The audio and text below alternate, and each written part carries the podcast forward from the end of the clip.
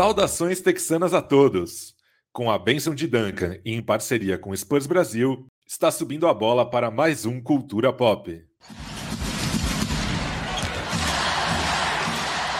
Sejam bem-vindos ao episódio 98 do seu podcast em português sobre o San Antonio Spurs. Hoje estaremos nos reapresentando que nem a estimada franquia texana, que está perto de voltar oficialmente aos treinos para a temporada 2023-2024 da NBA. O meu nome é Lucas Pastore e hoje estamos sem Bruno Pongas e Renan Bellini, que ainda se recuperam do trauma causado pelas separações de Ana Castela, Luísa Sonza e Sandy, entre outras. Mas por outro lado, recebemos ele, o treinador do exército de Ogerpons, o inimigo do estado da Mongólia, um dos três maiores podcasters da história do Bandeja de Três. Seja muito bem-vindo ao Cultura Pop, nosso querido Coyote Premium J. Kelmer. Que isso, um grande prazer participar. Muito obrigado pelo convite, Lucas. É, os nossos amigos estão é, tão certos de estarem abalados, principalmente quando a Sandy me abalou muito também esse término. Cara, era muito tempo juntos, né? É incrível, assim, que o Imortal, no fim, morreu no final. Exatamente. E aí a gente fica meio triste. Mas uma, é... derrota, uma derrota do amor, de modo geral, né? Mas você achou a sua, a sua apresentação precisa? Eu achei. Não entendi a da Mongólia, mas tudo bem. Ah, entendi agora. Boa. É, depois a gente fala sobre isso, mas é uma coisa que aconteceu é muito interessante na Mongólia. Um grande prazer estar aqui, Lucas. Muito fã de vocês, fã do Cultura Pop. Eu acho que, além de ser um podcast de San Antonio Spurs, claro, é um dos grandes podcasts de basquete que a gente tem hoje no Brasil análise que vocês fazem é sempre muito bem-vinda. Eu tô aqui naquele contrato de training camp, né? Para fazer um número ali, para ajudar na marcação e vamos embora. É isso, a honra é toda nossa. Muito obrigado pelos elogios. Então, só explicando, né? O Jota é uma lenda da comunidade do 2K no Brasil.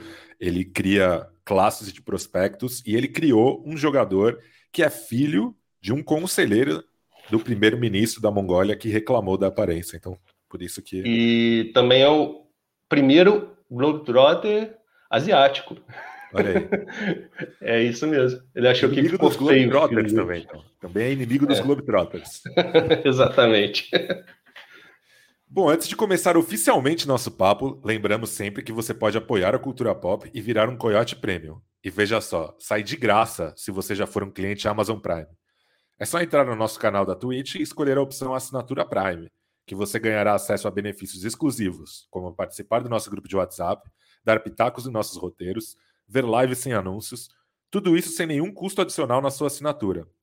E caso você não tenha o Prime, com apenas R$ 7,90 mensais você também pode colaborar com o Culturão e ter acesso a tudo isso. E também dá para fazer isso com o Bandeja de Três, o podcast do Jota, não é mesmo? Já faz aí o seu Eu... jabá, já fala todos os Pois é, a gente está na Twitch agora. É, sigam a gente, pelo menos. A gente está começando agora na Twitch. A gente já, já está gravando os podcasts há algum tempo, né? Eu e o Matheus Gonzaga testamos o formato da Twitch essa semana, então a Twitch está criado. É twitch.com/barra bandeja de três, três o número. Siga a gente lá. Em breve eu acho que a gente vai liberar para dar subs tudo, e tudo mais, mas por enquanto a gente está começando lá, Lucas, mas a, a gente vai pegando os macetes também. E aí, reforçar o que o Lucas falou, né? É, virem inscritos do Cultura Pop, deem um sub para eles e venham participar do nosso grupo do WhatsApp. Lá a gente fala o dia inteiro de basquete, entre outras coisas. É isso aí, acho que o Jota nem sabia, não falei para ele, mas tanto o canal do Bandejão quanto o do Jota então, estão entre os canais recomendados do Cultura Pop na Twitch, assim como o, do, o canal do também Coyote Prêmio Lucas Lima. Basta você entrar lá no nosso canal, rolar a página para baixo que você acha todos eles.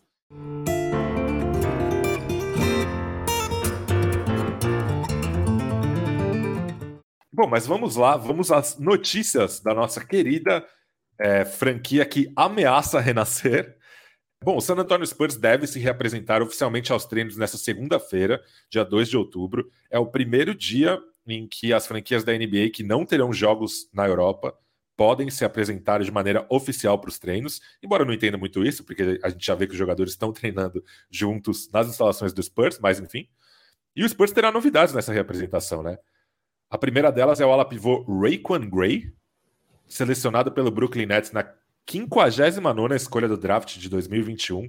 O jogador de 24 anos e 2 e 1 de altura passou a maior parte do tempo na G-League, atuando apenas em uma partida da NBA desde então. E a outra novidade é o ala Seth Milner, que assinou contrato two-way com o Spurs. O jogador de 23 anos de idade e 2 e 1 de altura disputou cinco jogos pela equipe texana na Summer League, com médias de 5,2 pontos e 3,2 rebotes em 17,8 minutos por exibição. Ele é considerado ali pelos scouts um bom arremessador. Você tem algo a comentar sobre estes nebulosos reforços? É, são caras muito desconhecidos, né, Lucas? Mas é sobre o Raikkonen Gray, tem uma curiosidade sobre ele, né? Que ele é um dos raros jogadores americanos, norte-americanos, que são estachados pela, pela equipe que o draftou. Isso não é muito comum. A gente viu agora é, jogador tendo o stash, né, que é quando o jogador é draftado, tem seus direitos retidos, mas ele não vai para a temporada, isso é muito comum com europeus e até com outros jogadores de outros países, que, porque eles têm contrato, têm algum vínculo, não tem espaço, e aí eles vão jogar é, nas ligas, em outras ligas, nos times deles, até serem chamados na NBA. E a gente tem o caso do Gui Santos agora, que está treinando e está jogando pela, pelo afiliado do Warriors é, na, na D-League. É um cara que que tem, é muito, tem muito potencial, mas o Rick Graham é, é, totalmente diferente. Ele era um cara vindo de universidade, de college dos Estados Unidos. O Nets é, drafta ele né, numa das últimas escolhas, é, mantém ele durante o training camp. Só que aquele time foi o time do primeiro ano que o Kevin Durant e o Kyrie Irving estavam juntos realmente, porque ficou um ano ali com o Durant machucado quando eles voltaram. Então ele acabou não tendo espaço no elenco. Eles não conseguiram é, colocar ele, encaixar, porque era um elenco que tinha chegado muitos jogadores veteranos. E ele ficou no Long Island Nets, que é o time da D-League deles, e quase dois anos lá. E aí no último ano ele foi chamado, fez um jogo e se livrou desse contrato também do Nets, que não foi um contrato bom para ele. Imagina, se é draftado e não consegue jogar porque o time não tem espaço para você. Mas é um cara assim que não mostrou muita coisa também na D-League, né? Ele não, não jogou, não é à toa, né? É aquele ala pivô que tem muito mais força do que técnica, então ele vai acabar que na NBA ele vai precisar ser um pivô por não ter um arremesso tão bom assim. E ele não tem o físico também para ser um bom pivô, então ele é um cara que ainda precisa evoluir muito. Acho que ele chega mesmo para um teste, talvez para por Austin deve, deve ter alguma coisa ali, deve ser uma, deve estar tá querendo o jogador para a D-League. E o Celt Miner é um caso também um pouco sem empolgação nossa, assim, porque ele é um cara de, de faculdade também, de college, que não teve muito destaque, veio pro, pro draft, não foi draftado, fez partidas pela Summer League, não foi nenhum destaque também, San Antonio Spurs, e eu tenho uma teoria, Lucas. É... Ele é um cara de Akron. Quem sabe aí não é o nosso mago Wright tentando fazer alguma coisa aí com outros jogadores nascidos em Akron. Ó, vai lá, o, seus, o, seu passa tá aqui. Quem Olha sabe LeBron e o Stephen Curry, que também são nascidos em Akron, não sejam o objetivo final dessa primeira peça do xadrez 3D que joga o nosso GM. É verdade, olha aí. Quem sabe não foi uma contratação geográfica. E sobre esse lance de, de americanos, teve um caso sobre o San Antonio Spurs há alguns, há muitos anos atrás, na verdade, que foi o Deshaun Thomas, que foi selecionado pelo Spurs também na 59 escolha. E, e ainda tem a questão de que quando o jogador fica nessa situação, o salário que ele pode receber na D-League ou num, ou até num stage internacional, ele é muito limitado porque, enfim, os times não querem assinar com um jogador, os times do exterior, no caso, não querem assinar um jogador que já está comprometido no futuro com outra franquia. Então, o Deixar, o Thomas era um jogador que tinha ainda problemas financeiros na época, era de uma família muito humilde e teve que abrir mão do vínculo dele com o Spurs, pediu para o Spurs assiná-lo e dispensá-lo, caso ele não fosse usado na temporada, e foi um cara que teve uma, uma, uma carreira relativamente de sucesso na NBA, jogou no Barcelona e tal. E acho que desses casos, né, de americano que é estachado, o caso mais marcante foi o do Josh West, né, que o Thunder selecionou na primeira rodada e fez a mesma coisa. É... Quando a gente fala, quando eu falei aqui, né, que o Seth Milner é, assinou contrato two-way com o Spurs, muita gente pode ter pensado, pô, mas o Spurs já tinha assinado o Dominic Barlow e o Serge Barry Rice. Muita gente não, né, mas você pode ter pensado isso. Mas nessa, a partir dessa temporada são três vagas de two-way para a temporada, então essas vagas já estão completas em San Antonio. Além disso, vão se, vão se apresentar, né? Devem se apresentar no dia 2, Blake Wesley, Cedi Osman, Charles Bassey, Devin Vassell, Devonte Graham, Doug McDermott, Jeremy Sochan, Julian Champagne, Keldon Johnson, Ken Birch, Malak Braham, Red Bullock, Sandro Mamute, Cid Sissoko, Trey Jones, Zach Collins e o invicto Victor Wembanyama, que nunca perdeu uma partida de NBA. Jota, é, o que, que você achou do trabalho do Spurs nessa off-season de montagem do elenco para essa temporada? É um trabalho que a gente dá nota 10, de 10, por causa do Vitor Wembanyama. E aí eu acho que é mais da, da sorte do que até da competência. Competência é de ter selecionado ele, não ter inventado, igual a gente já viu outras primeiras escolhas óbvias caírem por invenção de, de GMs. Não, a gente foi lá e fez o certo. E por isso eu acho que também, Lucas, eu estava pensando antes do podcast, acho que a primeira temporada que o torcedor do San Antonio Spurs entra leve, assim, desde até antes do caso do Kawhi, na época do Tony Parker ainda, cara, sempre tinha alguma coisa que a gente tinha críticas ao time. Acho que desde o título, o último título. Esse ano não, porque, assim, chegamos onde chegamos, é, fizemos um tanque, pegamos o melhor prospecto disponível. Então, assim, parece que essa temporada é uma temporada leve, diferente das outras para o torcedor.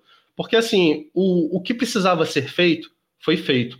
E aí, esse trabalho do San Antônio é, mais cuidadoso durante a free agency, a gente não teve nenhum grande nome, apesar de ter muito espaço salarial, eu acho que já era esperado também. É um primeiro ano, né? O Embanyama ainda não jogou na NBA, por isso até que está invicto, mas é, é um cara que vamos esperar, vamos dar esse tempo para ele desenvolver. Então, acho que as contratações, na verdade, foram mais trocas, né? Para chegar mais jogadores ali é, junto com escolhas de draft, elas fazem sentido nisso. É um time que, cara, se o Embanyama dar super certo nessa primeira temporada e o time começar a vencer muito, é, tem margem salarial e tem escolhas de draft para montar um time, começar a montar um time agora. Mas se também precisar de tempo, tem mais um draft, a gente tem as nossas escolhas, a gente tem as escolhas do Hornets, do Atlanta.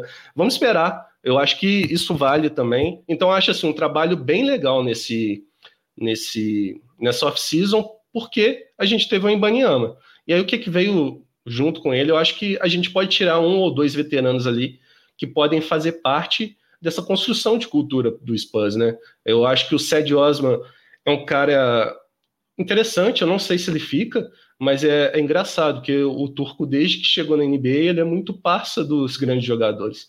Então, em todo treino de off-season, você vê o cara em foto com Kevin Durant, em foto com LeBron James, e não tem o um nível, mas sabe, ele convive com esses caras. Então ele pode ser um jogador assim que traga um pouco da, da experiência que ele tem para esses jogadores mais novos. É, a gente vê também outros jogadores que chegaram que podem fazer essa contribuição, mas não é uma contribuição direta. Eu acho que é uma contribuição mais assim, caras que já estão na NBA há algum tempo, já viveram um pouco de tudo e que podem podem contribuir de uma forma mais de mentor, eu acho que é isso que a gente pode resumir essa pré-temporada, essa off-season do Spurs. É, eu, eu até entendo que ela pode ter sido frustrante para quem esperava grandes movimentações, que no fundo a gente sempre espera, apesar do, do histórico da franquia. É, acho que muita gente esperava algo em relação ao Austin Reeves, e de fato teve, aparentemente tiveram tentativas, a gente não sabe o quando, o quão incisivas elas foram, mas o próprio Reeves falou sobre isso no podcast com o Zach Lowe.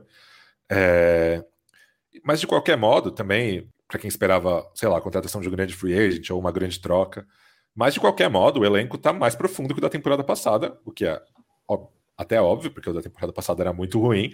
Mas o Cedi Osman e o Red Bullock, a gente não sabe se eles vão ficar, porque os jogadores ainda terão que ser cortados.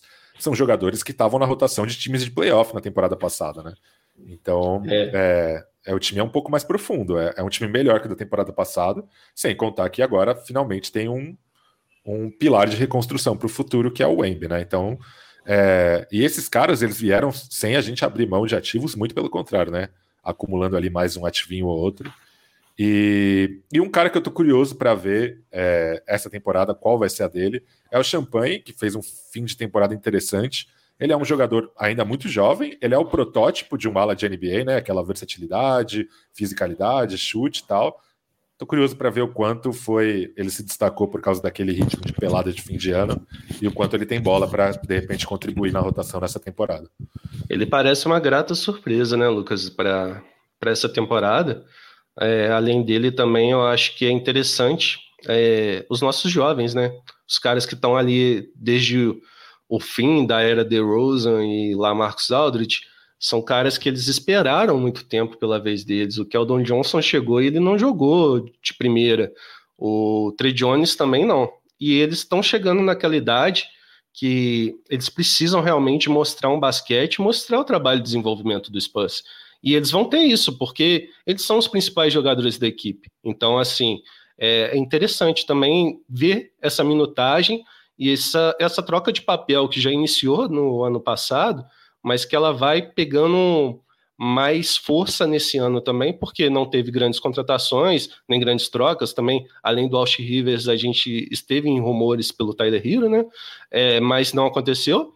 E aí fica realmente, a gente vai ter que ver Vassell jogar essa temporada, o Keldon Johnson tendo mais uma oportunidade grande, o Trey Jones, aí entra o Champagne também, que é uma aposta nossa que deu certo, uma aposta que ninguém esperava e deu certo, o, e outros caras também que chegam mais com menos pompa, mas são jogadores assim que são interessantes para a gente ver nesse esquema de evolução. Se a gente tivesse realmente já brigando por play-in, playoffs ou com essa expectativa, aí nosso time teria ido muito abaixo. Mas eu acho que é um ano também de ver de ver com mais carinho esses jogadores e com quais deles se encaixam, se adaptam com a Ibaniama. Você chegou a sonhar com o Tyler Hero ou você sempre achou que, que era difícil? Eu achava que não ia acontecer, mas eu torcia, porque eu gosto muito do Tyler Hero. Não entendo muito o hate que a, a galera tem em cima dele. Eu acho que é um jogador bom, é, que pode dar mais um, um salto. Ele, eu acho que ele ainda tem mais uma marcha para virar realmente uma estrela, que ele pode pode acontecer. Eu acho que San Antônio seria um lugar interessante. Ele teria uma dupla ali com, com Ibaniama de pick and roll, de pick and pop, para fazer tudo ali. E a gente sabe que ele sabe criar um pouco. Então, eu queria muito, mas eu acho que não vai acontecer, não. Ainda mais agora que o Lillard já foi trocado. Eu acho que as oportunidades que a gente tinha, eu acho que se fecharam.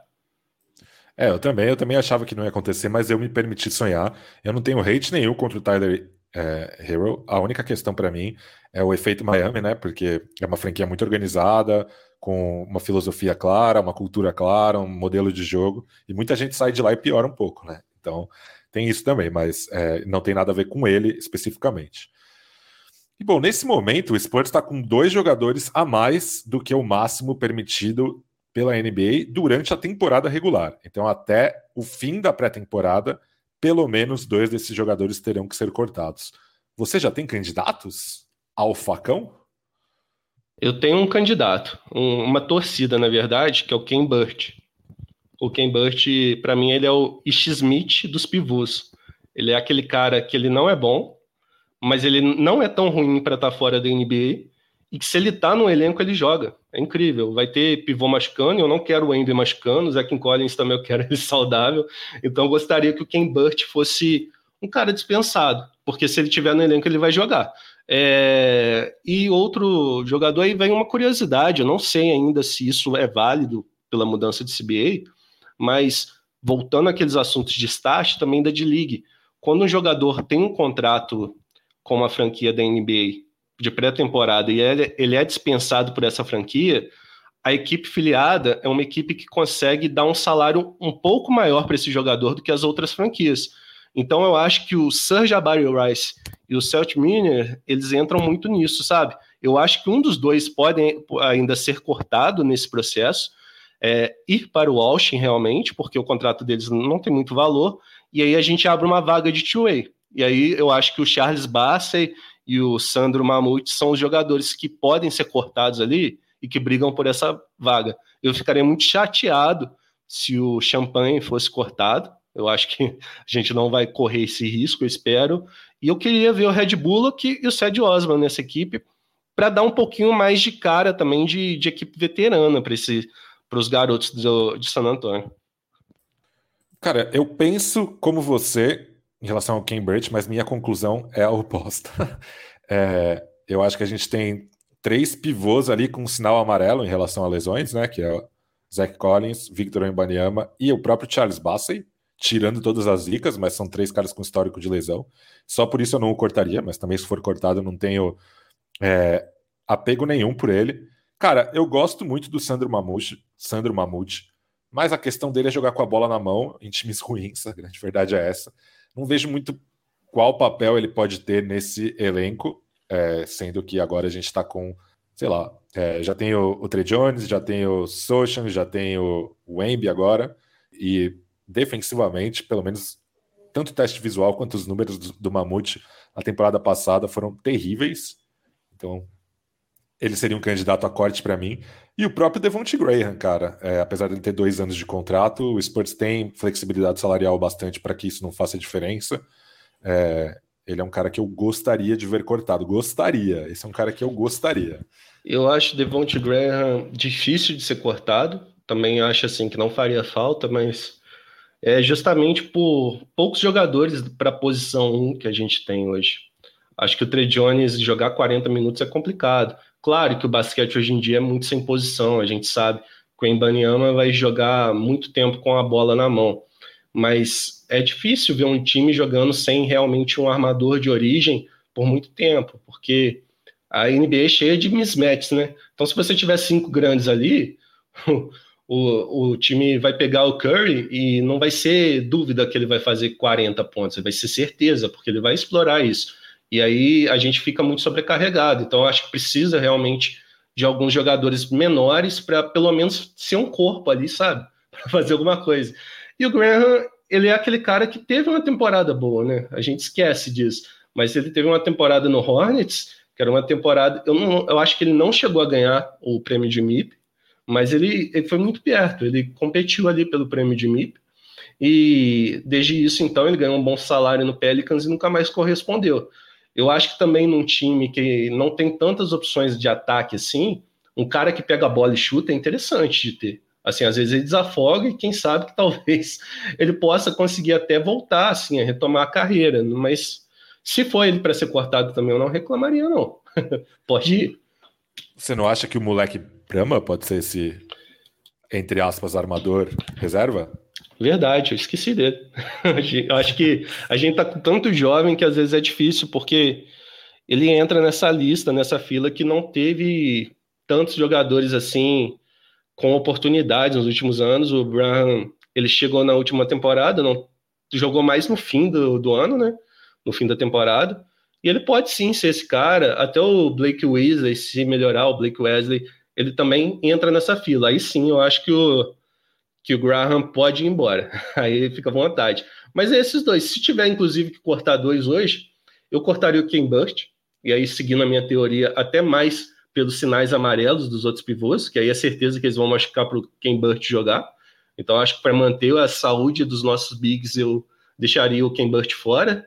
E o Devonte Graham, eu acho que a gente tá bom desses jogadores. Podem procurar uma outra equipe, jogar em Porto Rico, sei lá. E o nosso prezadíssimo Coyote Premium, Matheus Gonzaga, fez uma pergunta semelhante, então, em vez de deixar ela para Coyote Talk, eu trouxe ela aqui. Qual vocês especulam que vai ser a rotação de 10 jogadores no dia 1 da temporada? Quer tentar fazer esse exercício? Vamos lá, hein? Eu acho que pro dia 1, Popovich vai, vai colocar um embanhama de titular direto. Cara, eu acho que sim. Tomara, né? Vai ser muito frustrante chegar no dia e ver Zach Collins e Ken Burt titular. Mas vamos lá, uma, uma rotação que eu gostaria. Eu acho que o Trey Jones, ele merece essa oportunidade de titular com, com jogadores melhores. Keldon Johnson, Vassell, é, junto deles, eu acho que o Embanyama e o Zach Collins. E aí uma rotação de 10, aí a gente tem alguns jogadores que estão competindo né, por essas vagas. Mas eu colocaria o Red Bullock, o Ced Osman, nosso Doug McDermott, que eu acho que é um cara também que não é ruim, como as pessoas acham. Ele só entrou num time que era muito ruim e isso vai piorando ele, porque ele não é um grande jogador, mas num time mais ajeitado ele joga bem. É, aí a gente já tem oito, né? Vamos lá, para os dez.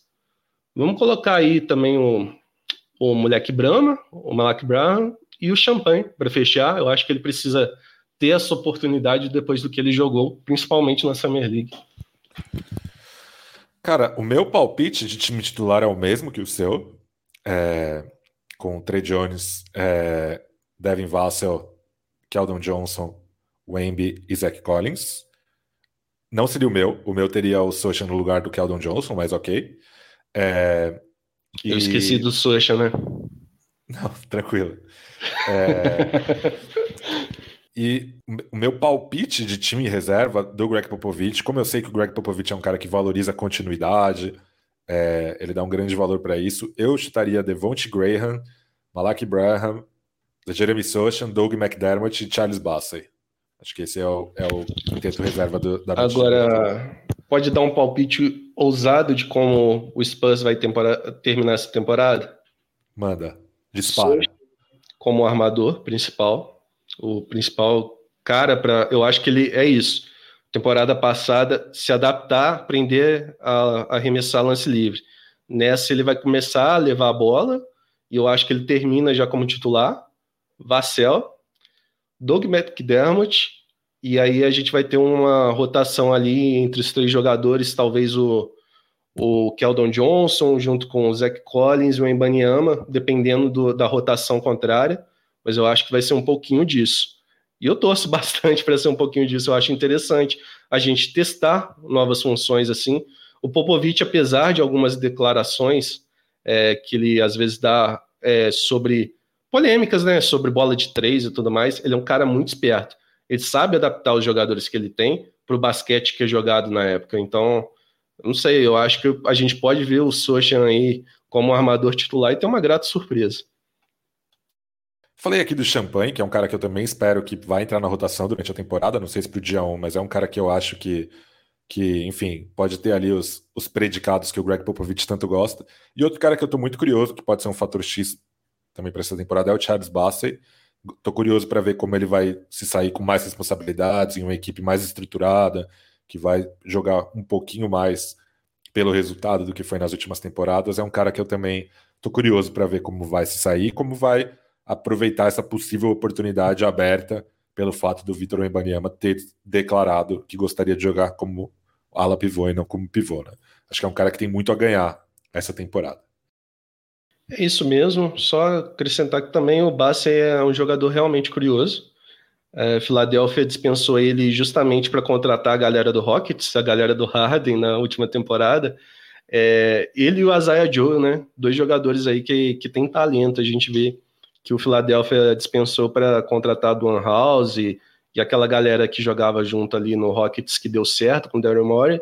E é um cara realmente interessante, é um cara com, com pedigree. Ele teve um, ele era ranqueado muito alto no high school ele chega no college, sofre com lesões, ele vai jogando, acho que ele joga as quatro temporadas e chega para a NBA. Então ele é um cara pronto também, assim. Então ele pode contribuir muito bem, quem sabe ser o pivô reserva desse time.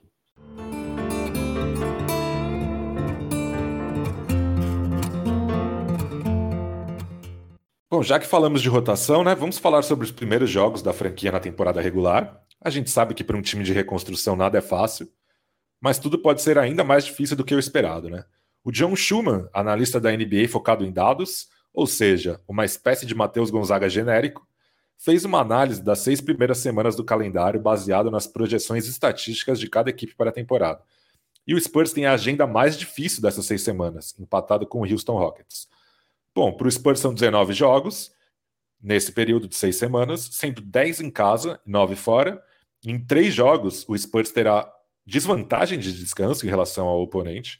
Em apenas um desses 19 jogos, o Spurs chegará com vantagem de descanso em relação ao oponente.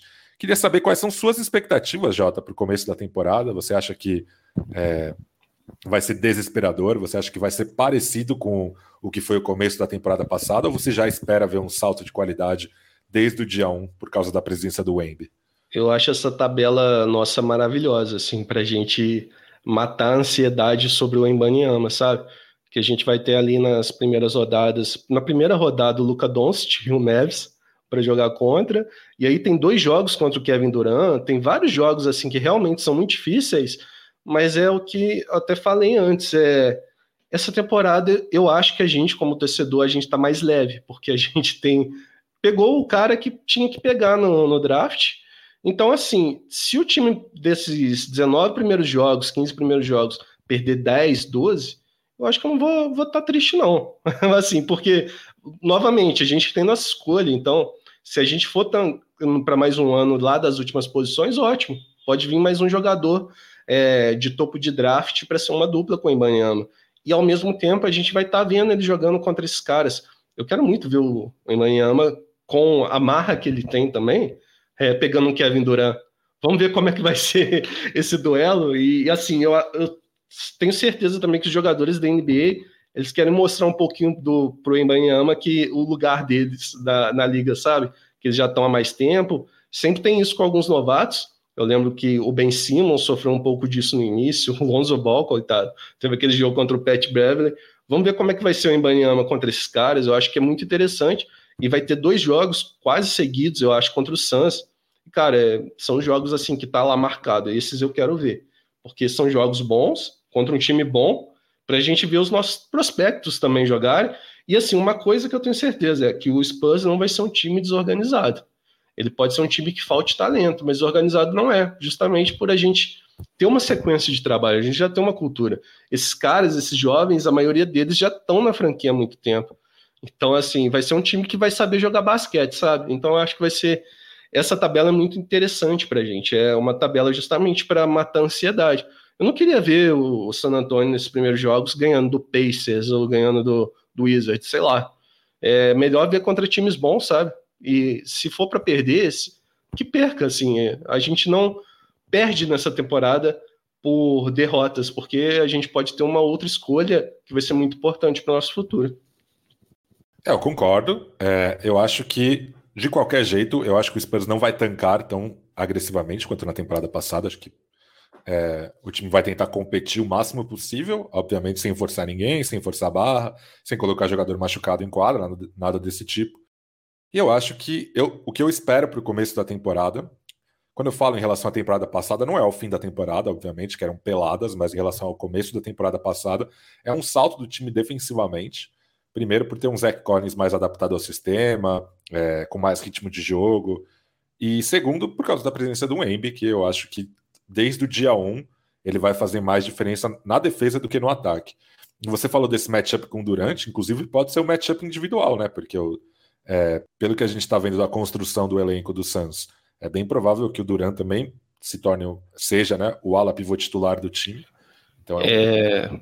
Olha só, essa sequência é muito boa. Primeiro jogo contra o Mavs, eu acho que o Embanyama não tem um, um matchup assim do nível, deve pegar o Grant Williams ali alguns minutos, outros jogadores, mas aí depois vem o Rockets, que aí já vai ter com o Jabari Smith, que é um cara que parece vai que vai dar um salto para a segunda temporada, vamos ver, e o próprio Shengun, o antigo desejo do San Antonio Spurs. E aí depois é muito legal que ele vai pegar o Clippers, e aí se o Kawhi jogar, eu acredito que o Kawhi vai marcar ele, e dois jogos contra o Suns do Duran. Então assim, são cinco jogos com histórias interessantes nas cinco primeiras rodadas. E quanto tempo a gente não viu o Spurs também nessa situação, sabe? Da gente estar tá empolgado para as cinco primeiras rodadas, porque vão ser jogos interessantes até para a gente ver o início do Emanyama. Eu acho que é um. Quem montou a tabela sempre monta a tabela da NBA, sempre com algumas historinhas rolando, né? Eu acho que essa tabela para o San Antonio, para início de temporada, ela é muito boa para esse sentido. Acho que não vai vir vitórias, mas pelo menos jogos interessantes vão, vão ser. Inclusive, até a tabela da pré-temporada, eu acredito que tenha sido montada um pouco pensando nisso. O Spurs já estreia no dia 9 de outubro, fora de casa, contra o Oklahoma City Thunder, reeditando o duelo né, do Wemby com o Chet Holmgren, que foi. É, Isso é demais, cara. Um dos grandes duelos da história do, do Mundial Sub-19, né? Uma pois é, partida é. histórica é. do Wemby. Uma partida histórica do Wemby, o Chet jogava muito também. É, é um jogador que eu sou muito fã. E essa seleção tinha o carismático e muito bom jogador também, o Kenneth Lofton Jr., que ele tem até umas jogadas, ele é gordinho, né? Mais baixinho, mas é um pivô também. E tem umas jogadas que dá um, uma corpada e o Embi vai, vai voa longe e, e, viralizou muito aquilo. Esquecem que o Embi massacrou no jogo, né? Mas é, era um time muito legal de ver esse confronto é, França e Estados Unidos no Mundial 19, é, Sub-19. Foi muito maneiro de assistir por causa desses jogadores. E o Chet é outro cara que eu tenho grandes expectativas para essa temporada. Eu acho que pode ser um, um bom rival do Embi durante os anos, se tudo der certo para os dois. Você falou isso que já temos data para reencontrar o, o Clippers, né? A franquia da Vibra de olho junto. E para quem ainda precisava de mais motivos para torcer contra os Los Angeles Clippers, nessa sexta-feira, dia 29 de setembro, dia que estamos gravando esse podcast, saíram algumas notícias aí um pouco lamentáveis sobre o Josh Primo. Ele que foi dispensado pelo San Antonio Spurs após ser acusado de assediar a ex-psicóloga da, fran da franquia, que pediu demissão, inclusive chateada com a maneira como a franquia lidou com isso. Ele foi, após a investigação da NBA, ele foi punido por apenas quatro jogos que teriam de ser cumpridos depois que ele assinasse contrato com alguma franquia. E pouco depois de sair essa notícia, saiu a notícia de que ele teria, de que ele assinou um contrato two-way com Los Angeles Clippers, que agora, além do Bilontra, também terá o assediador Josh Primo. Algo a comentar sobre isso, Jota? É sempre triste, né? Quando a gente vê esses casos assim desses jogadores voltando para a NBA, é, ah, foi um assédio, todo mundo tem uma segunda chance. É diferente, sabe, a reinserção na sociedade, por exemplo, de um, de um cara realmente que que joga, que trabalhava, que fez algum crime e foi lá e pagou realmente por isso, do que um jovem milionário que assim sofre poucas consequências, sabe? Ele vai estar tá na NBA ainda, vai estar tá ganhando os milhões e, e, é muito pesado isso de, de assédio, assim, a gente pensar, cara, é, que ele ficou um ano convivendo com os profissionais do Spurs, com essa situação toda, eu acho que o Spurs não agiu bem também, tenho minhas dúvidas até se ele seria dispensado se isso não vazasse para a imprensa, ou se eles tratariam lá internamente, e, e, era óbvio isso, assim que fosse liberado, o caso dele terminasse, alguma franquia ia pegar o jogador, simplesmente que a NBA tem essa cultura é, é muito bizarro. E aí a gente vê, até falando um pouco antes do podcast com o Matheus Gonzaga, cara, é muito descabido o que aconteceu com o Jamoran perto dos jogadores com punições mais brandas por coisas muito piores. Claro, posse de arma eu acho que não deveria ter para civis, mas nos Estados Unidos é legalizado. E o Jamoran apareceu numa, numa live com a arma e parece que a NBA quis punir quis usar ele de exemplo justamente por ele ser um dos rostos da franquia, ser um cara ali que tinha acabado de lançar tênis com a Nike para substituir o Kyrie Irving, ser uma fonte de dinheiro, sabe? Quando são caras assim que são mais à margem, parece que a NBA não liga muito ou tem que esperar. Um caso como foi o do Jabari Bird do Celtics, que ele quase matou a namorada e foi preso realmente para ele ser dispensado. Então, a gente vê muito isso e, e cara, lamentável o Josh Primo tá voltando para a NBA assim. É, novamente, ele não está no trabalho comum, ele não está pagando pelo assédio que ele fez, ele está jogando na NBA, está ganhando milhões, está com exposição da mídia, isso volta assim muito rápido. É, é triste.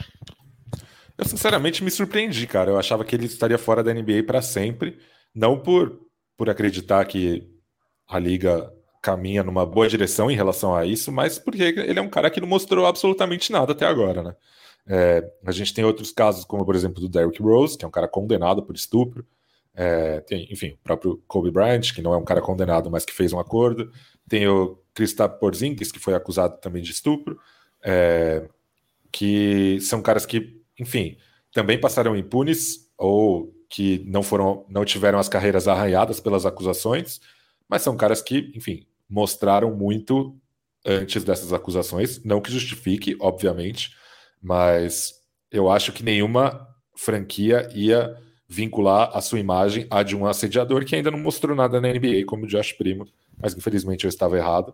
É, a NBA que durante a, a, bolha, né, durante a pandemia, durante a liga na bolha é, e os protestos dos jogadores negros ficou conhecida internacionalmente como uma liga progressista, né, arrancando elogios é, em comparações com a NFL, por exemplo, mas infelizmente é, esse progressismo não se, se, se expande para esse tema da violência contra a mulher, do assédio sexual, porque, enfim, é, como a gente já falou algumas vezes aqui no podcast, o próprio San Antonio Spurs tem exemplos disso, né? O Gary Neal foi um cara acusado de estupro, que, que depois veio para a franquia. Tem o caso do Alvin Robertson, que foi um cara acusado até de tráfico de, de menores de idade, tráfico sexual.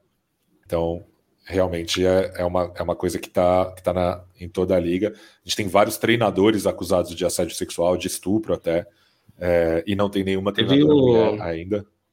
Teve recentemente até o escândalo lá do Dallas Mavericks, com que o Mark Cuban foi escondendo aos poucos. A gente sabe que ele é um cara que tem muita influência e muita participação na NBA.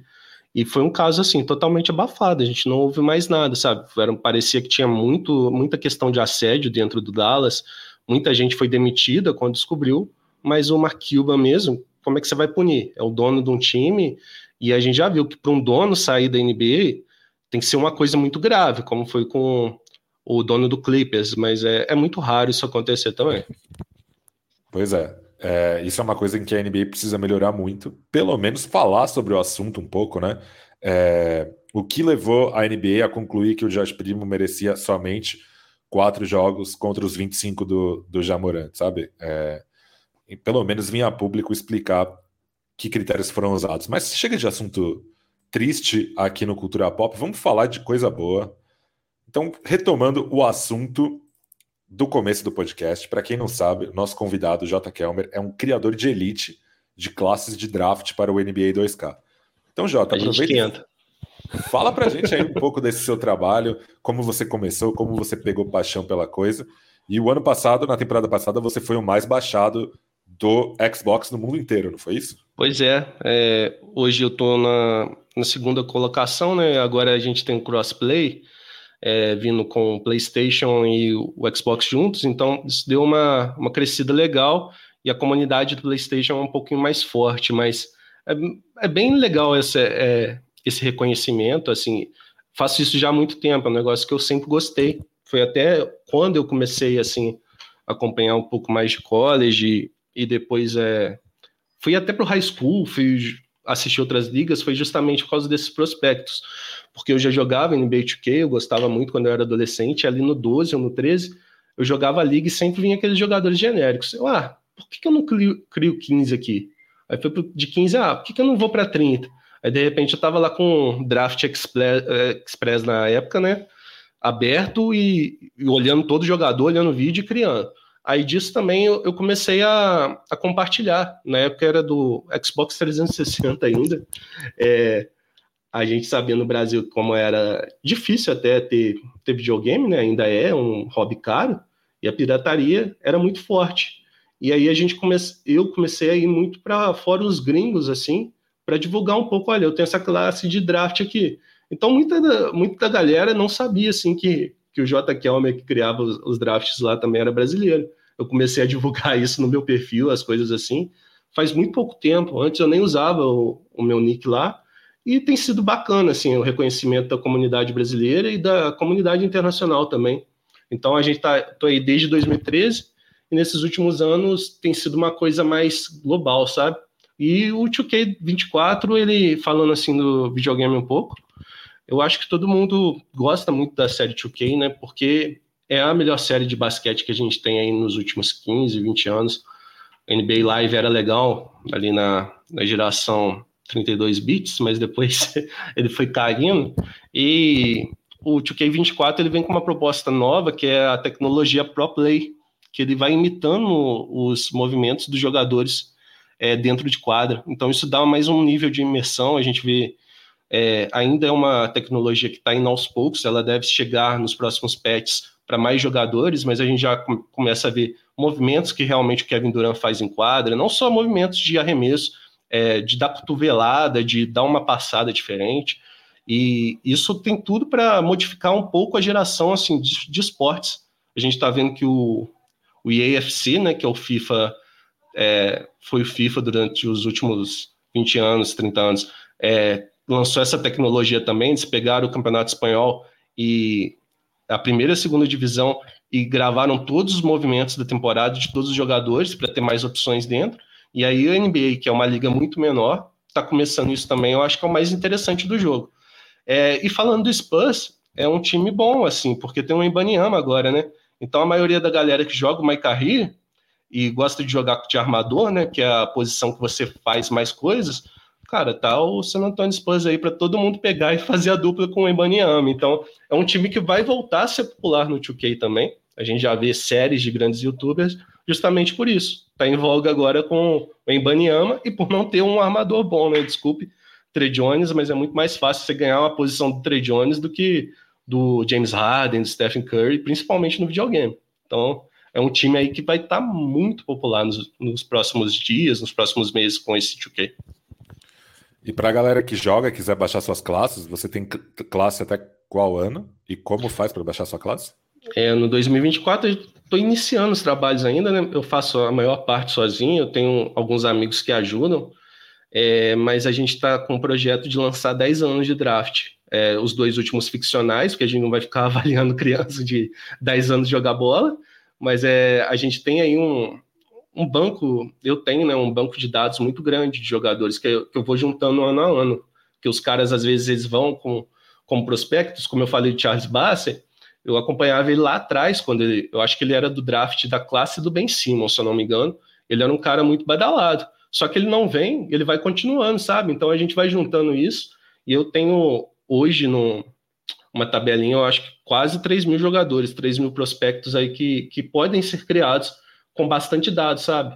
Dados assim como altura, é, às vezes quando o cara vai no combine e volta, a gente tem mais informações de envergadura para colocar a envergadura certa do jogador no jogo, é, informações de arremesso, desse tipo de informação, até aqueles caras que, que a gente sabe que talvez não vire nada, mas tem muito hype, e a gente coloca lá no jogo com potencial legal também para o pessoal poder jogar, porque é um videogame, né? Então a graça também, às vezes, é você draftar esses caras mais famosos do high school.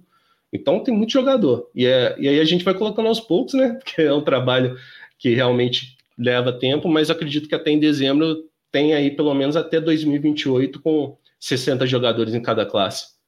E é, é legal. Quem gosta de My, é, de My League, né? Que é o modo que dá para jogar, é, geralmente usa as classes assim. E como eu tenho esses detalhes, eu tenho essa coisa que às vezes eu demoro muito, mas eu tô lá botando a data de nascimento do cara certo, do cara que joga em Akron. Então, às vezes, esses detalhes fazem a diferença. Então, eu acho bem legal esse trabalho. É um negócio que eu gosto de fazer mesmo. E vamos seguir aí para mais um ano. E além das classes, que você pode achar, quem joga pode achar. Você também tem um perfil no Twitter em que você divulga o seu trabalho, né? Então, tem. se quiser fazer é... o jabá dele aqui para quem quiser seguir para ver quando você lança as classes e tal. Eu comecei esse trabalho no ano passado, até então não fazia, eu tinha um perfil lá com um nome fake que eu usava também de gamer tag, né? Mas eu mudei, agora arroba jkelmer, é, quem quiser conferir lá, tem muitas atualizações, tudo que eu faço eu estou postando lá, também compartilhando com a, com a galera que joga.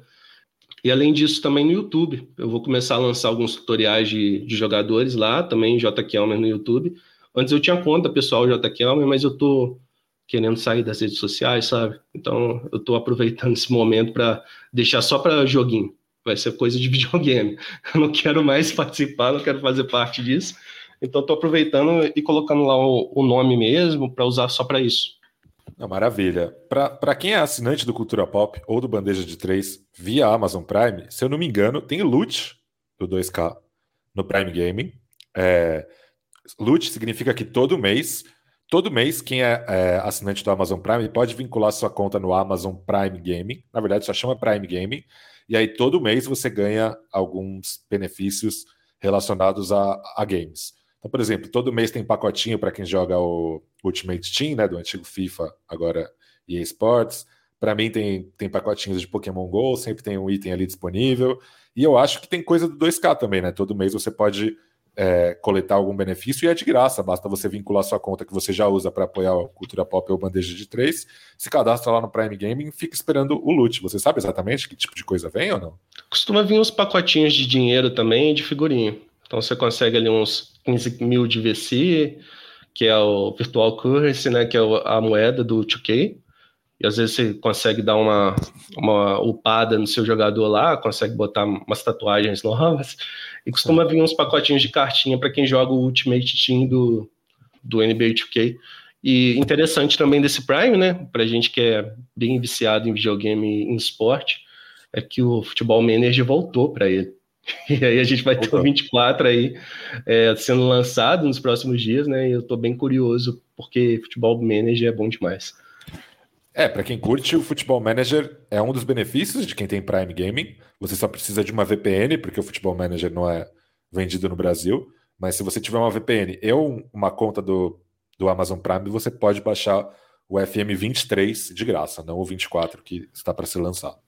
E se você, se você é fã de Futebol Manager e parou de jogar porque ele parou de sair do Brasil, ele de ser lançado no Brasil, a culpa é do Santos, tá? Foi o primeiro time ali. O Santos, se eu não me engano, foi o goleiro Aranha. Foi o cara que foi cobrar direitos autorais, direitos de imagem do, do Futebol Manager. A SEGA ficou brava e saiu do Brasil com o Futebol Manager e parou por causa disso. E também foi, foi por isso. Eu acho que o FIFA perdeu os times brasileiros na época também.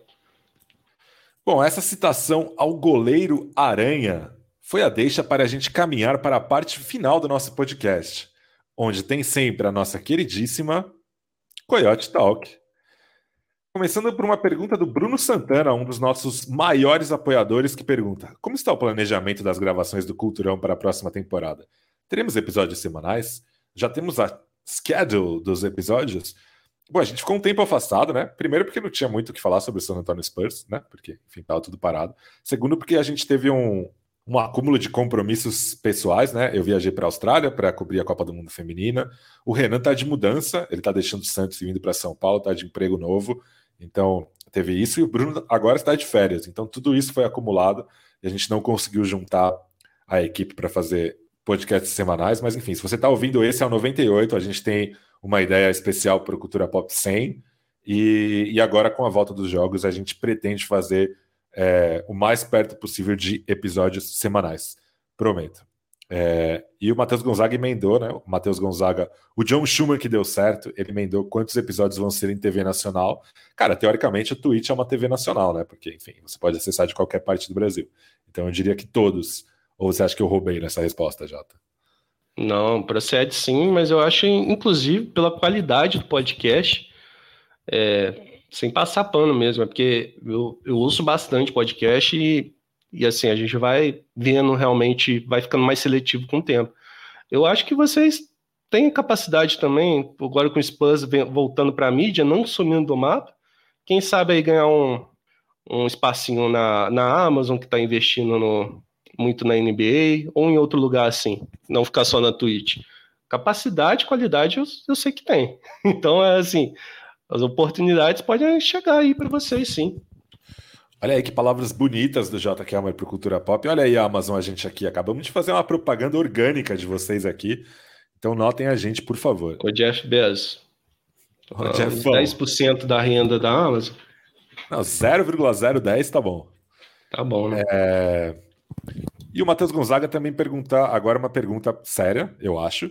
Qual é o máximo que vocês pagariam em uma extensão para o nosso end favorito, Devin Vassell?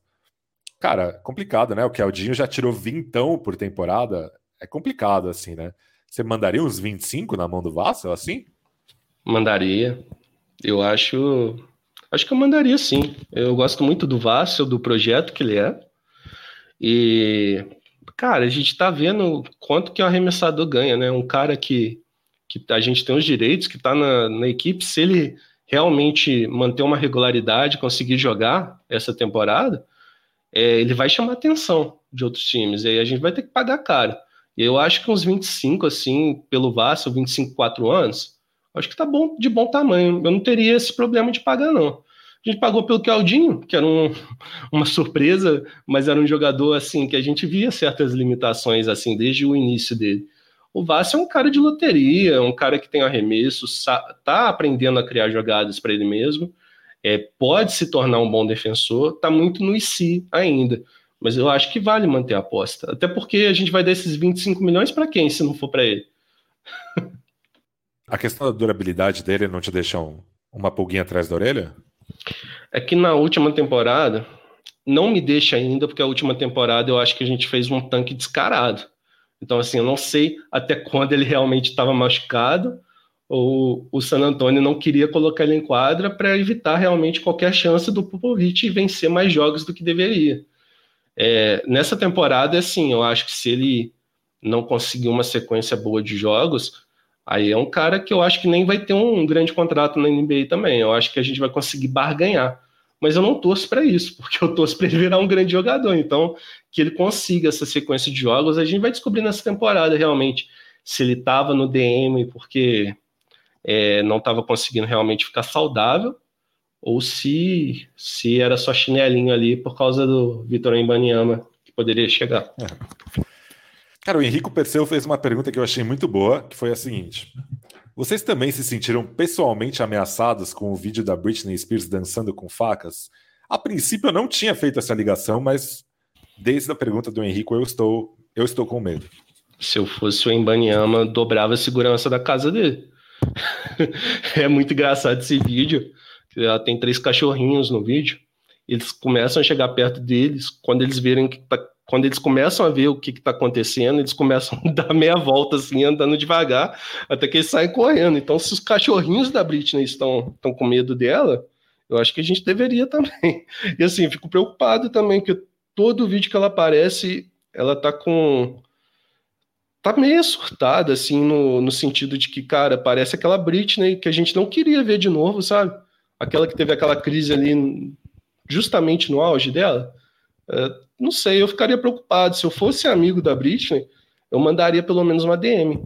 Cara, tá tudo bem? O que que tá acontecendo com você? Porque, cara, merece carinho, né? Mas tá complicado, assim. Eu teria medo, sim. Olha aí, Britney, talvez J. Kelmer seja o amigo que você está precisando. Não, tenho medo. o Caio pergunta: vocês tentariam o Drew Holiday por um pacote razoável ou não faz nenhum sentido? Cara, eu tentaria. Eu acho que é Sim. é exatamente o, o tipo de jogador que seria perfeito para o Embi, para adaptação dele à NBA e tal. Eu tentaria com certeza. Eu entendo uma abordagem mais lenta é, de reconstrução de equipe, mas ao mesmo tempo, qualquer oportunidade assim para um jogador bom, eu tentaria. O Drew Holiday, cara, seria muito interessante mesmo. Assim, eu acho que Drew Holiday vindo a gente poderia até mudar as expectativas do Spurs durante a temporada, porque é um cara realmente que entrega vitórias. Agora é muito difícil achar que ele gostaria de jogar no Spurs, né? Eu acho que ele é um cara que tem mercado em todo contender, e ele tá ali nos últimos anos de auge, talvez, tenha passado já um pouquinho. Eu acho que ele ele tentaria, assim, se o Spurs fizesse uma proposta, ele, ele falaria com a gente, ó, tenta ver outro time aí. Ver se o Celtics não tem alguma coisa parecida para mandar para a gente, porque porque a gente entende também que o cara tá, tá querendo ser campeão de novo, ainda mais agora que foi trocado. Eu acho que ele tá querendo mostrar serviço até mesmo pelo, pelo Bucks, né? Não, com certeza. Foi trocado logo depois de ter se declarado ao Bucks, né? Uma sacanagem mesmo. Exatamente. O menino feriado. E qual que você acha que é o pacote ideal para ele, pastor? Para o Spurs mandar Mandaria o campeão olímpico Keldon Johnson? Cara, eu mandaria. Eu acho que é um pouquinho demais. É, eu mandaria sim. Eu mandaria tranquilamente. Eu não sou o maior fã de Keldon Johnson esportivamente. Sou o maior fã do sorriso de Keldon Johnson, dos gritos de Keldon Johnson, mas não sou o maior fã do basquete de Keldon Johnson que eu conheço. Renan Bellini, inclusive, fala que acha que ele vai ser All NBA Defense essa temporada. Eu acho uma, uma possibilidade bem remota. Ele teria que melhorar 100% na defesa e um pouquinho mais, né? Mas é do que Aldo a gente não pode duvidar também, né? O cara, o cara evoluiu bastante, assim. Não era uma perspectiva dele ser um jogador titular pelos primeiros anos.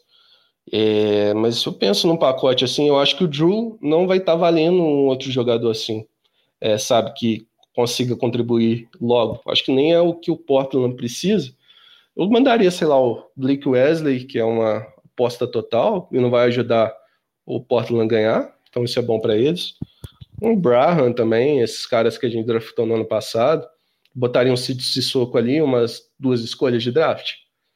Acho que protegidas, eu acho que poderia ser um pacote bom, sabe? Manda os jovens lá para Portland para jogar e dá um cara como o Drew Holiday, mas eu acho muito difícil acontecer.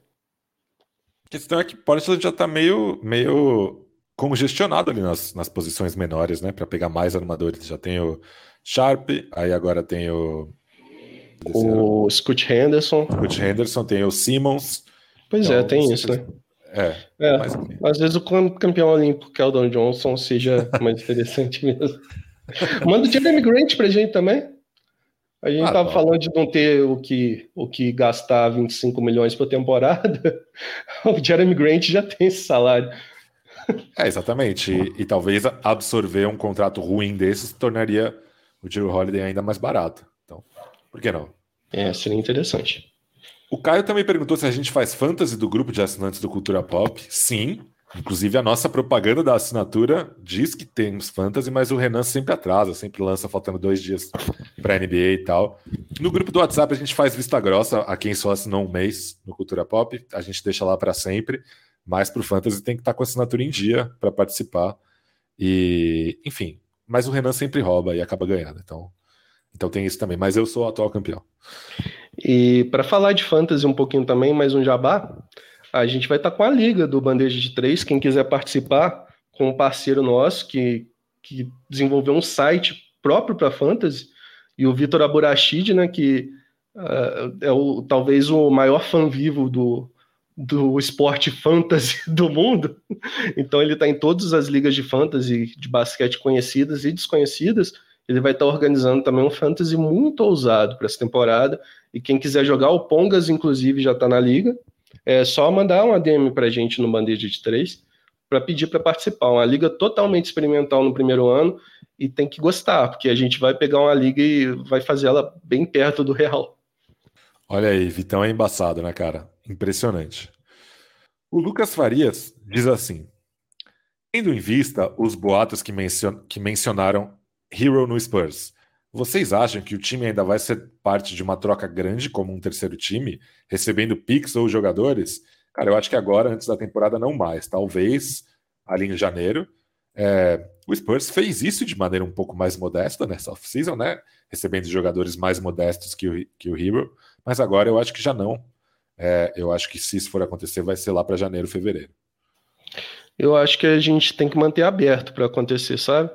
É, de ser um. Nem se for um jogador assim tão bom, mas um salário que vá render para a gente mais ativos, como o Oklahoma fez muito bem nos últimos anos, eu acho que é bem-vindo. E eu acho que também é por isso que a gente tem que manter um pouco o Red Bull, que o Ced Osman né, no elenco, que eles são salários médios, o que os calores ainda não têm, é, contratos pequenos e que podem servir de peça para essas trocas. Então, eu espero que aconteça assim, eu acho que não vai acontecer agora, concordo com, com o Pastor, mas eu acho que ali na trade deadline a gente precisa estar tá atento, porque ali, na hora que o Lakers está precisando de um jogador para mandar o pacote deles da vez, porque o time não está dando certo, a gente entrar ali como não quer nada, quem quer nada e absorver um contrato, absorver, quem sabe, até um bom jogador e umas escolhas de draft, eu acho ótimo.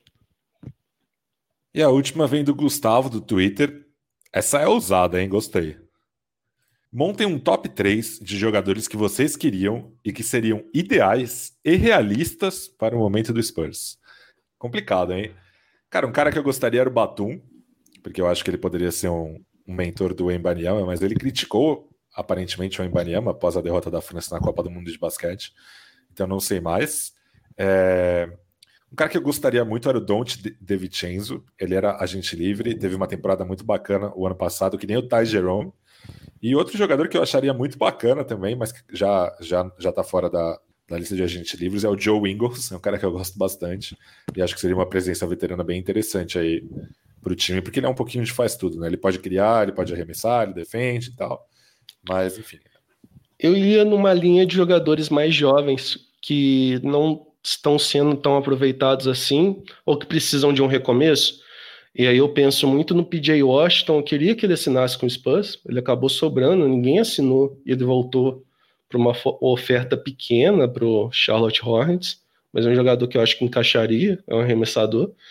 Eu ainda gosto do Jalen Suggs, eu acho que é um jogador que precisa de um novos ares, precisa de menos competição, e é, no Spurs ele não teria competição, porque seria ele e o Trey Jones ali, como a gente falou, uma posição debilitada. Eu acho que ele poderia ser interessante também. E um terceiro nome que eu acho que, eu, que seria interessante ainda nesse time seria algum dos, dos alas do Wizards, desses caras que já estão no fim de contrato de calor. Eles têm hoje o Avidia, que eu acho que poderia ser um nome interessante, também é europeu, também jogou bem antes de vir para a NBA. E qual que é aquele ala de Gonzaga que só o arremessador padrão da NBA? Eu esqueci o nome dele agora. Do Wizards? É. Rapaz, não estou com meu conhecimento em dia sobre o Washington Wizards. É o. Kispert. Corey Kispert. Eu acho que poderia ser interessante também. É, nada, nada é um chutador que poderia sair barato. Acho que numa troca também eles não pediriam grandes ativos, porque ele ainda não teve aquela é, breakout season, né? Aquela temporada de estouro. Muito pelo contrário disso, parece que um jogador que não não vai para frente nem para trás e Spurs precisa de, de arremessador. Eu ficaria com Kispert, três jogadores, né? Meu top 3 então. O primeiro, PJ Washington, o segundo, Jalen Suggs, e o terceiro, Corey Kispert. E quem sabe o Daniel Dia, mas eu acho que aí é um jogador um pouquinho mais caro para conseguir trazer. Você ainda acredita no Frank Chiliquinha ou não? Não, não acredito não. Você Tem gostaria dele? Não sei. Gostaria da aposta. Mas sem Eu acho que ele teve muita chance já na NBA. E o Theo Maledon? Que agora Esse eu acho interessante. Ele acabou de assinar um two-way para voltar para o Hornets. Exatamente. Eu acho um nome interessante. O Nilikina é um cara que tinha muita expectativa nele. Eu acho que era até difícil ranquear no draft dele quem era o, o melhor armador depois de Fultz e Lonzo Ball, que não eram os caras assim que viraram o que prometiam, mas aí a gente tinha muita briga ali de quem seria o terceiro armador dessa classe. Era o Fox, se eu não me engano, o Dennis Smith Jr. e o Niliquina. E aí o Niliquina foi draftado depois dos outros dois e realmente não deu certo, né? Nunca desenvolveu o jogo ofensivo dele. Ficou sendo só aquele cara defensivo, mas é complicado, né? Porque ele não é um defensor de elite também. Então, no máximo, ele vira um cara esforçado. Se ele desenvolver um arremesso, alguma coisa assim, eu acho que ele tem chance de estar no NBA, mas fora isso, eu acho que já deu de chance. Por falar nisso, o que você achou da aposta do Mavericks no Dante Jackson? É uma aposta boa. Assim, eu acho que é um cara barato. É, tava jogando bem na Europa, né? Teve aquela aquela cena de luta livre dele com o um grande momento do clássico Real Madrid-Barcelona, que ele tomou um, um, golpe de luta livre mesmo ali, foi pro chão, desacordado, mas tirando isso, ele jogou bem, e assim, na NBA também eu acho que ele é um pouco diferente do Niliquina. O Dante Exxon foi muita lesão, é, ele seria aquele armador titular quando ele foi draftado pelo Jazz, ele não conseguia jogar, jogava o Raulzinho, foi até muito bom para o Raulzinho, que ele conseguiu se desenvolver na liga, e depois quando ele voltou, é, o time já tinha apostado no Emmanuel Mudiay, que era, foi uma aposta errada também, mas já estava ali naquela do Mike Conley ser negociado para aquele time, já tinha o Donovan Mitchell, ele não tinha espaço. Aí ele foi para um Cavs em rebuild, que tinha o Colin Sexton, é, ia chegar o Darius Garland, então ele não teve espaço também, de repente estava fora da liga. Eu acho que eles, ele merece mais uma chance por isso, ele não teve saudável. E aí, quem sabe nesse nesse time do Mavis que precisa de um armador seja mais marcador, né? Já que eles têm dois pica não marca, que é o Kyrie Irving e o Luca Doncic, é, ele pode se dar bem. E ele, diferentemente do Chiriquinha, já se mostrou um defensor muito bom nas partidas que ele fez na NBA, pelo menos na minha opinião. E ele tem a questão do tamanho também, né? Ele já é um, um jogador maior. Ele, que... é, ele tem uma envergadura monstruosa, assim, é um cara que ele é, ele tem um tamanho muito bom. Ele era um tamanho até. Eu acho que ele é 6'5 na época que ele foi draftado. A gente ainda não tinha muitos armadores com esse tamanho chegando na NBA. É, isso foi ficar mais normal depois do Ben Simmons e aí com Lamelo Ball, aí a gente começou a ver esses caras maiores. Mas ele é 6'5 com uma envergadura de ala. Então ele é um cara que tem essas Exato. habilidades mesmo que são muito interessantes. O Gustavo que fez essa pergunta lá no Twitter está dando a honra de vir aqui comentário na Twitch pela primeira vez enquanto a gente grava esse episódio. E ele pergunta do, do Cole Anthony, é, que era um cara que agradaria a ele e que estão falando sobre ele fora do Magic. Cara, é um cara, sei lá, eu tenho, tenho sentimentos mistos em relação a ele, porque é um cara muito talentoso, mas que também é um cara que não se provou ainda em um ambiente organizado e competitivo. E eu, sinceramente, não acho que seja muito realista. Não acho que, que ele sairia um pacote que seja barato bastante para que faça o Spurs investir nele. Eu gosto muito da figura Cole Anthony. Eu acho que ele é aquele caótico do bem, sabe? Aquele cara que ele é meio doidão, mas ele tem uma bagagem para ser esse cara, né? Ele é filho de jogador da NBA, ele é amigo do Spike Lee, ele foi por muitos anos é, a primeira escolha do draft dele, o maior talento, né? Ele foi caindo no ano, aquele ano estranhíssimo, que foi o ano da Covid, não teve jogo direito, e ele foi, por ser muito baixo para posição também, na época muita gente desconfiava, mas ele é um cara com muito repertório assim de, de vida da NBA mesmo, que ele chega na NBA já é, parecendo que ele é uma estrela de algum time, assim, pelas entrevistas, pelas declarações, fora de quadra, eu acho um jogador muito interessante, dentro de quadra, ele tem muito a se provar mesmo, eu não gostaria da experiência com o Lee Anthony no San Antonio, não, acho que seria, tipo, a gente vê o Devonte Graham hoje, é um cara que arremessa muito, toma decisões ruins, e aí não sei. Mas é um cara assim que eu torço para dar certo na NBA também, por, por, ele ser essa figura. Mas poderia ser em outro time. Eu acho que pro Spurs seria muito complicado. Justíssimo. Então é isso, meus amigos. Você pode seguir o Cultura Pop nas redes sociais. Estamos no Twitter, no Instagram e no TikTok, no arroba Cultura Pop Pod. Mesmo endereço da Twitch, onde você assiste nossas gravações e também pode apoiar a Cultura Pop. São dois caminhos para assinar nosso canal ou via Amazon Prime, com assinatura saindo de graça, isso mesmo que você ouviu, de graça, ou então pagando a bagatela de R$ 7,90 mensais. Das duas formas, você vira um Coyote Premium e terá acesso a benefícios exclusivos, como participar do nosso grupo de WhatsApp, dar pitacos em nossos roteiros, mandar perguntas em áudio para Coyote Talk, ganhar emotes exclusivos, participar do nosso Fantasy e assistir às lives sem anúncios na Twitch. Qualquer dúvida sobre a assinatura, é só procurar a gente no inbox. Registrando também que Cultura Pop é uma parceria com o site Spurs Brasil, que desde 2008 é a sua fonte de notícias em português da franquia Silver e Black. Acesse lá, spursbrasil.com. Muito obrigado pela sua participação, Jota, por abrilhantar esse episódio com o seu carisma. Eu que agradeço você pelo convite. É, fiquei muito honrado, de verdade. E, assim, falar para as pessoas também. É, ouçam o Bandeja de Três. A gente está começando.